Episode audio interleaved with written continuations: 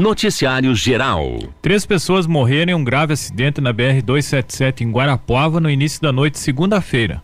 Segundo informações da Polícia Rodoviária Federal, o condutor de um caminhão com placas de Candói, que estava carregado com queijo, relatou que teve problemas nos freios na descida da Serra da Esperança. Com isso, ele perdeu o controle da direção e atingiu um veículo Cruze que seguia no sentido, no sentido contrário. Depois dessa batida, mais um caminhão do Paraguai, uma carreta Volvo de Ponta Grossa e um veículo Tracker de Governador Celso Ramos, Santa Catarina, também se envolveram no acidente. Na sequência, os motoristas de um Mercedes e de um Fiat Toro colidiram em árvores nas margens da rodovia ao tentar desviar dos demais veículos que estavam na pista. Os três ocupantes do Cruze, que pegou fogo após a batida contra o caminhão, morreram no local. As vítimas foram identificadas como Tatiana Valer, de 41 anos, Heloísa Suelen de Oliveira Mazuti Bilic, 34 anos, e Rafael Bilic, 37 anos. Os dois últimos eram casados e deixaram um casal de filhos gêmeos com 7 anos de idade. A Tatiana e a Heloísa trabalhavam na cooperativa Sicredi em Guarapuava. Os corpos das três vítimas foram encaminhados ao Instituto Médico Legal ML de Guarapuava e liberados na tarde de ontem. Conforme relatório da PRF, o acidente deixou mais sete feridos. Quatro pessoas tiveram ferimentos leves, sendo duas encaminhadas para a Santa Casa de Irati e duas para um hospital em Prudentópolis. Os feridos foram socorridos pelas equipes do Serviço de Atendimento Móvel de Urgência o SAMU e do Corpo de Bombeiros. A PRF ressalta que a causa do acidente será apurada pela Polícia Científica. Os policiais não conseguiram acessar o cronotacógrafo devido aos danos no caminhão que causou o acidente. O motorista, que não se feriu, realizou o teste do bafômetro, que teve resultado negativo. Ele também foi ouvido por uma equipe da Polícia Civil que vai apurar as causas do acidente. O laudo tem prazo de cinco dias para conclusão, podendo ser prorrogado. Sendo assim, as informações podem sofrer alterações segundo a PRF. Conforme a corporação, a BR-277 em Guarapuava ficou interditada na noite de segunda-feira entre as 18 e 23 e 30. Nesse período, o trânsito foi desviado pelos municípios de Inácio Martins e Irati. Um outro acidente ocorreu na BR-277 em Guarapuava na noite de segunda-feira. O engavetamento envolveu dois caminhões e dois carros, sendo um Celta e um Fiat Estrada. O condutor de um caminhão Axe 9592 sofreu ferimentos moderados e foi levado levado para a unidade de pronto atendimento do bairro Traion, em Guarapuava, ou no bairro Trianon, em Guarapuava. O motorista do outro caminhão não se feriu. Uma ocupante do Celta teve lesões leves e foi transportada por meios próprios para o hospital. Um homem e uma mulher que estavam no Fiat Estrada também ficaram feridos e foram socorridos pela equipe do SAMU. Segundo o Corpo de Bombeiros de Guarapuava, que também prestou atendimento no local, o engavetamento ocorreu em função da interdição da pista causada pelo outro acidente na Serra da Esperança. Conforme a PRF, a primeira batida foi entre os dois caminhões. Em seguida, os dois carros foram foram atingidos. Os bombeiros realizaram um trabalho preventivo para evitar um vazamento de diesel dos tanques dos caminhões. Noticiário Geral. O condutor de um triciclo morreu em um acidente na BR-277 em Guarapuava na tarde de ontem. Marvel Beltrani, de 71 anos, não resistiu aos ferimentos após se envolver em uma colisão frontal contra uma caminhonete Ford Ranger com placas de Prudentópolis, no quilômetro 312 da rodovia. Marvel chegou a ser socorrida em estado grave, mas morreu a caminho do hospital. A passageira do triciclo, de 72 anos, que era a esposa de Marvel, foi socorrida com ferimentos moderados pelo Corpo de Bombeiros. Ela foi encaminhada para o Hospital São Vicente, em Guarapuava. A condutora da caminhonete, de 19 anos, teve lesões leves. Ela seguia sentido Guarapuava e realizou o teste do bafômetro com resultado negativo para embriaguez. Equipes do Serviço de Atendimento Móvel de Urgência, o SAMU, e Polícia Rodoviária Federal também atenderam ao ocorrência. Segundo a PRF, foi necessário interditar a rodovia sentido Curitiba para atendimento do acidente. As causas do acidente estão sendo apuradas pela corporação. Marvel era morador de Campo Largo e ficou conhecido como, entre aspas, o diamante do asfalto pela participação em um motoclube em sua cidade de origem. Na BR 373 em Ponta Grossa, dois acidentes aconteceram na região próxima ao viaduto da Santa Terezinha na noite de ontem. Os acidentes não tiveram vítimas. Os veículos foram imobilizados, eh, os veículos ficaram imobilizados sobre a via, causando lentidão no trânsito. As equipes do Departamento de Estradas de Rodagem, DR Paraná, removeram um caminhão do local. Noticiário local.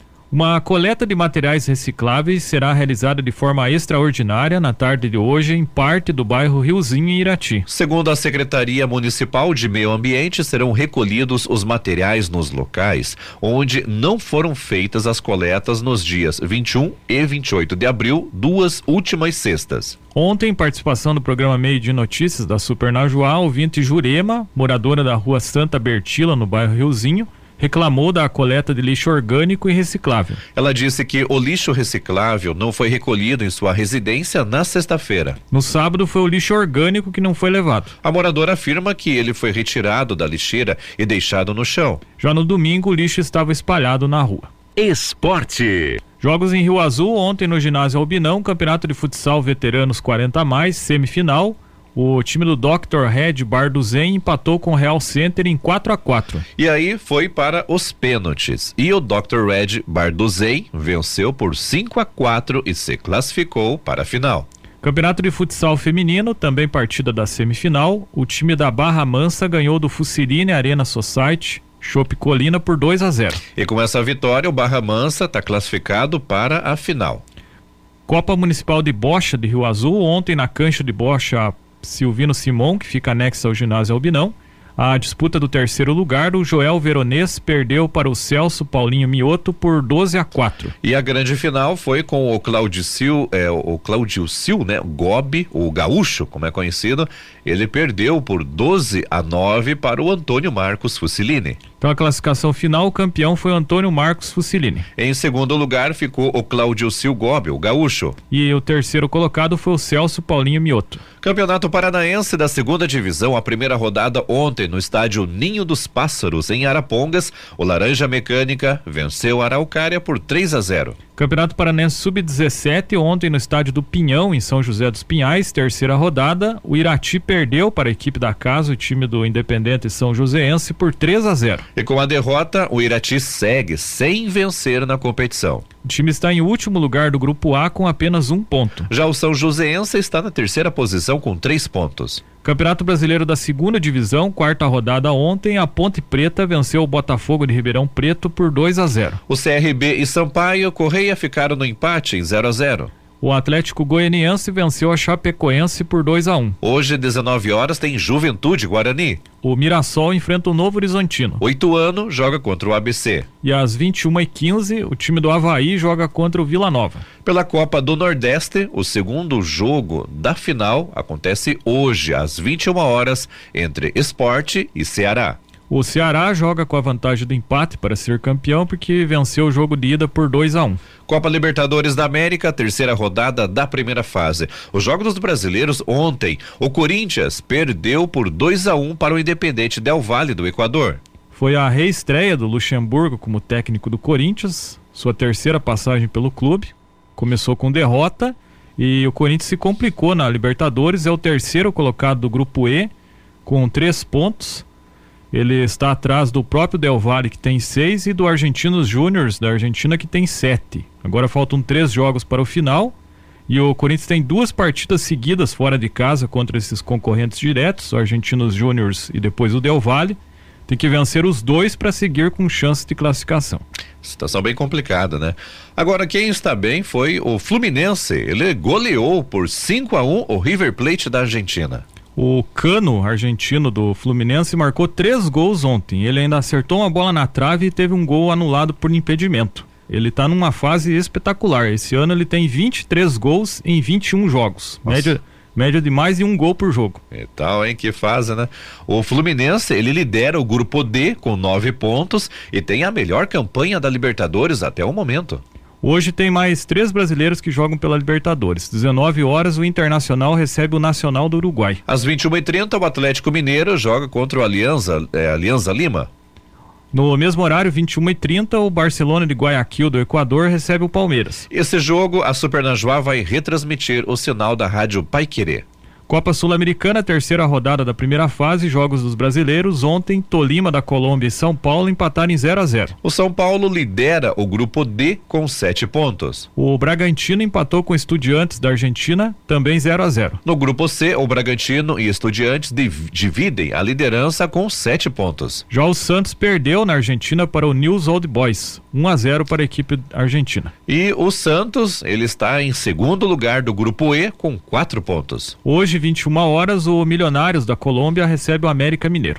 Nesse momento, vamos a Curitiba conversar com a Miriam Rocha, direto da Agência Estadual de Notícias. O destaque de hoje: em dois anos, o Paraná capacitou mais de 34 mil pais e educadores sobre cuidados ao autista. Conta pra gente, Miriam. Olha só, gente, o governo do estado ele oferta desde 2021 a capacitação multiprofissional em análise de comportamento voltada ao transtorno do espectro do autismo. O treinamento que ocorre de maneira virtual por meio da ESPP que é a Escola de Saúde Pública do Paraná, é direcionado para os pais e os cuidadores e já qualificou até ontem 34.204 alunos. Para o secretário estadual da Saúde, Beto Preto, o número de pessoas capacitadas é expressivo e mostra um impacto positivo do acesso à educação em saúde. Buscando expandir o cuidado e o manejo da pessoa com suspeita ou com diagnóstico, o curso ele possui uma carga de 20 horas abordando desde a categorização e definição do autismo até metodologias e atividades para aplicar no dia a dia, como aprendizagem através de brincadeiras. A produção dos cursos, ela teve a parceria aí da Instituição Americana Centro Scott para o Tratamento do Autismo do Instituto de Tecnologia da Flórida. Considerado um transtorno do neurodesenvolvimento com início na infância, o autismo ele pode afetar a capacidade de comunicação e interação de indivíduos.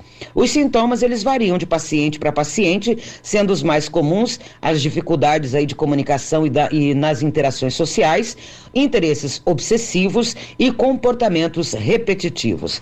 A, a ESPP é, também mantém outro treinamento, né, que é voltado aí para os profissionais de saúde e também os gestores do SUS do Paraná. Este já com quase mil participantes.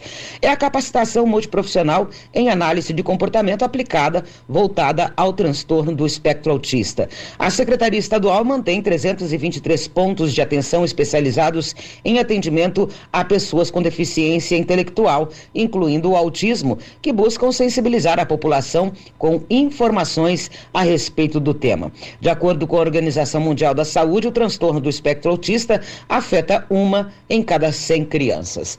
Bom, era essa informação que eu tinha para hoje, meus amigos. Grande abraço a vocês. Volto amanhã, se Deus quiser. Esporte.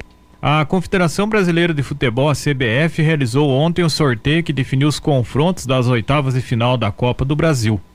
16 times estão na disputa da competição. Os confrontos são os seguintes: o Internacional jogará contra o América Mineiro. Fortaleza pega o Palmeiras. O Corinthians enfrenta o Atlético Mineiro. O Cruzeiro joga contra o Grêmio. O São Paulo pega o Esporte. O Bahia vai enfrentar o Santos. O Botafogo joga contra o Atlético Paranaense. E o Flamengo enfrenta o Fluminense. Os confrontos serão decididos em jogos de ida e volta. As partidas das oitavas de final estão previstas para acontecer nas semanas de 17 e 31 de maio. As datas e horários serão divulgados nos próximos dias pela CBF. E não há critério de gol fora de casa para o desempate. Noticiário Estadual. O governador do Paraná, Ratinho Júnior, disse que vai a Brasília nesta quarta-feira para assinar o repasse das rodovias estaduais ao governo federal. A etapa é fundamental para o novo modelo de pedágio do estado.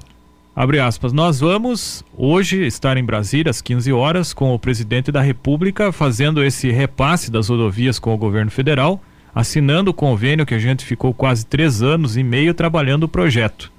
Agora chegou a parte final, onde será publicado o edital para que possam ir para a bolsa os dois primeiros lotes. Fecha aspas, disse o Ratinho. A oficialização deve ocorrer em reunião com o presidente Luiz Inácio Lula da Silva, do PT, e o ministro dos Transportes, Renan Filho. O encontro está marcado para a tarde desta quarta, como o Ratinho falou, às 15 horas, no Palácio do Planalto. O Paraná vai repassar ao governo federal todas as rodovias estaduais que fazem parte da nova concessão. A entrega das estradas foi aprovada pela Assembleia Legislativa do Paraná ainda em agosto de 2021, mas a sessão ainda não tinha sido feita por falta de consenso sobre detalhes do novo, do novo modelo de pedágio. Mais de 1.100 quilômetros de rodovias estaduais farão parte do novo anel de integração. Estradas importantes como a PR 508 no litoral, conhecida como Alexandra Martins, a PR 151 entre Ponta Grossa e Sengés, e a PR 323 entre Maringá e Vaiporã. A cessão das estradas é um passo fundamental para o edital de licitação ser lançado. As rodovias estaduais e federais serão integradas no mesmo modelo que concentra 3.300 quilômetros em todas as regiões do estado. A entrega deve colocar um ponto final nas discussões sobre o novo modelo e selar o acordo entre governos estadual e federal. Depois da assinatura, a diretoria da Agência Nacional de Transportes Terrestres, a NTT, deve se reunir para lançar o edital com as regras para a licitação dos dois primeiros lotes de rodovias são seis ao todo. O gerente de assuntos estratégicos da Federação das Indústrias do Paraná, FIEP, João Arthur Mor, ele explica que a publicação do edital é quando são divulgadas,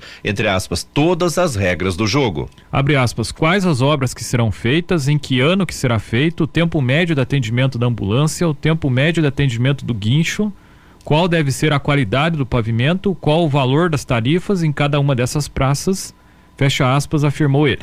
No dia 24 de agosto, devem ir a leilão na Bolsa de Valores de São Paulo os lotes 1 e 2, que inclui trechos das rodovias mais importantes do estado, as BRs 277, 376 e 373. Pelo último modelo acordado, vence a licitação a empresa que oferecer o pedágio mais barato, ou seja, der o maior desconto em cima da tarifa estipulada no edital. Acima de 18% de desconto será exigido o pagamento de um aporte financeiro, um depósito em dinheiro que ficará numa conta que só pode ser mexida com a autorização da NTT. O dinheiro pode ser usado, por exemplo, para novas obras que não estavam previstas ou evitar aumentos na tarifa. A expectativa é que o edital seja lançado nos próximos dias. Abre aspas, é algo meio automático. A hora que você faz a assinatura do convênio, faz a cessão das rodovias, já automaticamente, um dia ou outro, já começa o edital a estar na praça para que empresas do mundo todo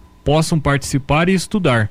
Fecha aspas, detalhou Ratinho Júnior. Seu cronograma for mantido, considerando os prazos legais, as novas empresas só devem assumir as estradas dos lotes 1 e 2 no fim deste ano. Até lá, a responsabilidade pela manutenção das rodovias continua com o poder público. As informações são do portal G1. Noticiário Estadual. A Secretaria de Estado da Saúde, a CESA, confirmou mais seis mortes por dengue no Paraná, cinco delas somente em municípios da região de Londrina área da 17ª Regional de Saúde. O resultado foi divulgado em boletim de ontem.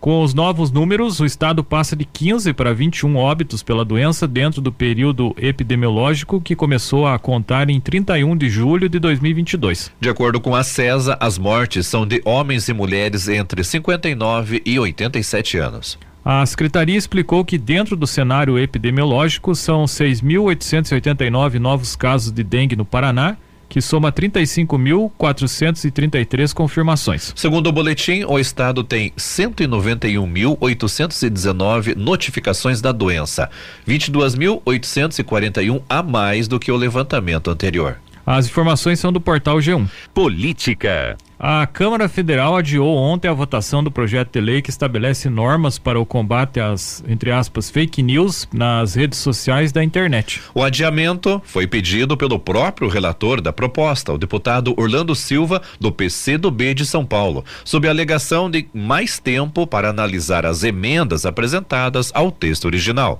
O adiamento foi decidido em meio a uma intensa troca de acusações entre o governo e as grandes empresas de tecnologia. A discussão da proposta dominou os pronunciamentos em plenário e as negociações políticas. Contrário ao texto, o PL apresentou um eh, requerimentos para obstruir a votação. Republicanos, Novo, PSDB e Cidadania também anunciaram voto contrário à proposta. O ministro Alexandre de Moraes, do Supremo Tribunal Federal, STF, determinou que presidentes de empresas que operaram redes sociais prestem depoimentos no prazo de cinco dias na Polícia Federal. A decisão de Moraes foi proferida após a divulgação de denúncias sobre o suposto favorecimento de resultados contrários ao projeto. Ontem, o ministro da Justiça e Segurança Pública, Flávio Dino, afirmou que as Big, Tech, Big Techs tentaram, entre aspas, censurar e, entre aspas, manipular o debate sobre o projeto de lei das fake news. A Secretaria Nacional de Defesa do Consumidor, que compõe a estrutura do Ministério da Justiça, abriu um processo administrativo para investigar a conduta do Google. Um estudo da Universidade Federal do Rio de Janeiro, UFRJ, citado pelo Ministério da, Justi da, Justiça, mostrou como o Google teria impulsionado páginas de críticas ao projeto das fake news. Isso quer dizer que, quando um usuário usou a plataforma para buscar informações sobre o projeto de lei, teria sido direcionado a resultados enviesados. Na segunda-feira, dia 1, a página inicial de pesquisas passou a exibir uma mensagem de alerta para todos os usuários, afirmando que o projeto de lei pode, entre aspas, piorar sua internet. Os internautas que clicavam no alerta eram direcionados para um artigo de opinião do diretor de Relações Governamentais e Políticas Públicas do Google Brasil, Marcelo Lacerda, que acusa o projeto de lei de, entre aspas, aumentar a confusão entre o que é verdade e mentira no Brasil.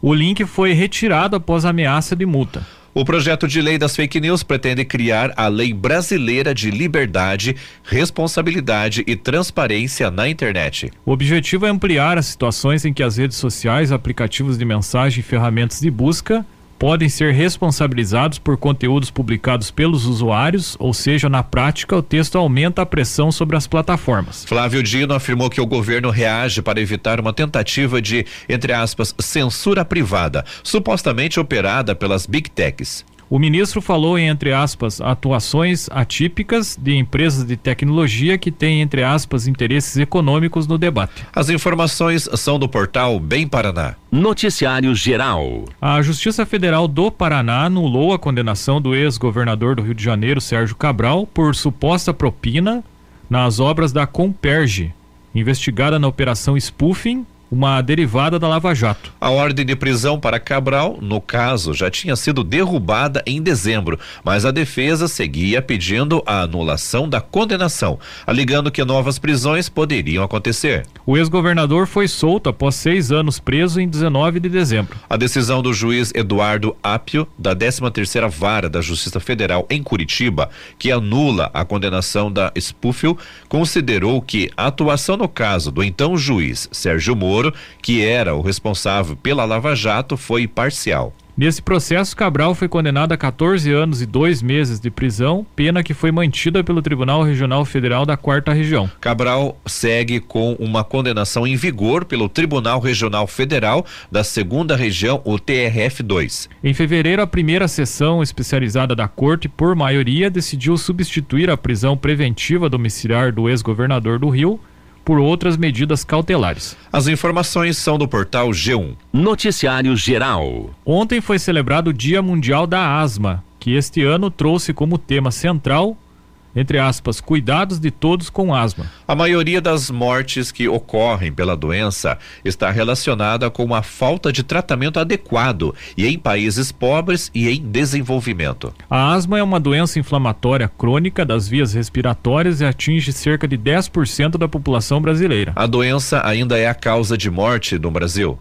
As crises de asma podem ser causadas ou intensificadas por diversos fatores, como ácaros da poeira, mofo, pólens, infecção respiratória por vírus, excesso de peso, rinite, refluxo gastroesofágico, também medicamentos e predisposição genética. Os principais sintomas da asma em decorrência da inflamação dos brônquios são os seguintes: falta de ar, chiado no peito, tosse, sensação de cansaço e ainda dor no peito, manifestação clínica normalmente acentuada após esforço físico e até mesmo ao falar e rir.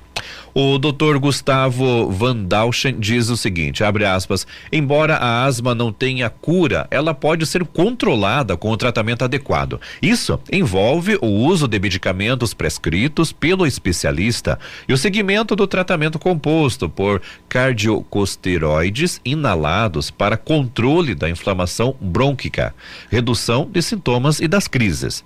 Essas medicações não devem ser abandonadas, nem tampouco retiradas do tratamento do paciente com asma sem a devida supervisão médica. A falta de controle da doença pode gerar, eh, pode resultar em crises graves e levar até mesmo à morte. Fecha aspas, alerta o coordenador do Departamento Científico de Asma da Associação Brasileira de Alergia e Imunologia, o Dr. Gustavo Van Delschen. Além do abandono do tratamento pelo paciente, é uma série de lacunas no cuidado da asma que requerem inter intervenção, como o custo e o acesso aos medicamentos. As informações são do portal Bem Paraná.